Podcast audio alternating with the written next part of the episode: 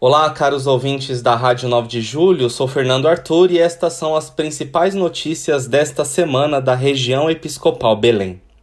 No último sábado, 4 de fevereiro, a região Belém, por meio do Fórum das Pastorais Sociais, promoveu o encontro de estudo da campanha da Fraternidade 2023, cujo tema é Fraternidade e Fome, do qual participaram cerca de 200 pessoas. Antes das apresentações, a Pastoral da Juventude Regional conduziu uma reflexão sobre a fome no Brasil, expondo diversos aspectos do problema, como a desnutrição, o aumento dos preços dos alimentos e a situação das famílias mais pobres que não têm o que comer. Padre Marcelo Marochka Quadro, coordenador de pastoral regional, recordou as campanhas anteriores que falaram sobre a fome, destacando a campanha de 1975, cujo tema era Fraternidade é Repartir.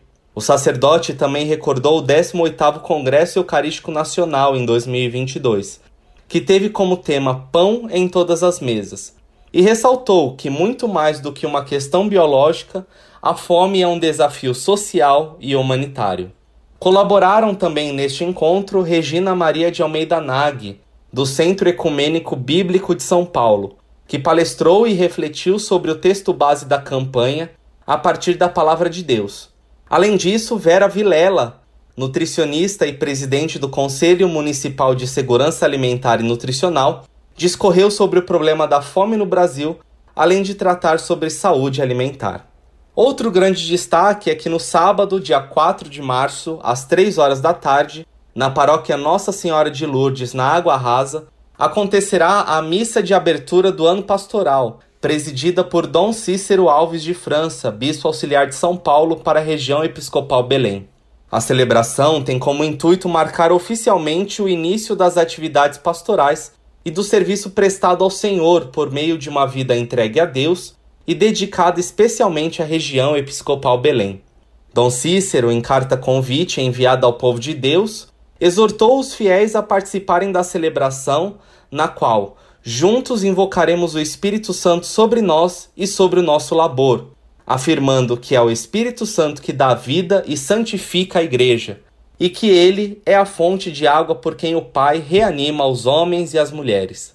Este mesmo Espírito habita na Igreja e nos corações de cada um de nós, e nos unifica na comunhão e no mistério, nos enriquece e guia com diversos dons e carismas e nos presenteia com seus frutos, disse Dom Cícero. O bispo auxiliar ainda exorta os fiéis a levarem um quilo de alimento não perecível como gesto concreto da campanha da fraternidade. Na última quinta-feira, dia 9 de fevereiro, às 18 horas, Dom Cícero Alves de França presidiu a missa em sufrágio da alma da irmã missionária Lorena Vigini, falecida no último sábado, dia 4 de fevereiro, após ser vítima de um atropelamento. A celebração contou com a presença da pastoral da catequese e dos catequistas da região Belém, e tomou lugar na paróquia Nossa Senhora do Bom Conselho, na Moca, recordando assim a vida da missionária italiana, que era professora de ensino religioso e tinha fundado a comunidade Semente Viva. Nascida em Trieste, na Itália, Loredana Vigini tinha 53 anos de idade. Na quinta-feira, dia 2 de fevereiro, ela foi atropelada por um ciclista enquanto atravessava uma rua. O homem estava em fuga após cometer um assalto.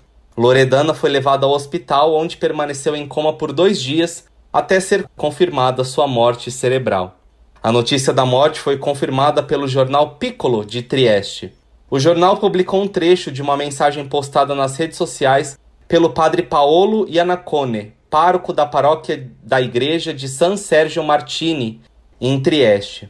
A paixão pela Boa Nova pertencia a você, e era o sentido profundo da sua vida de apaixonada por Deus.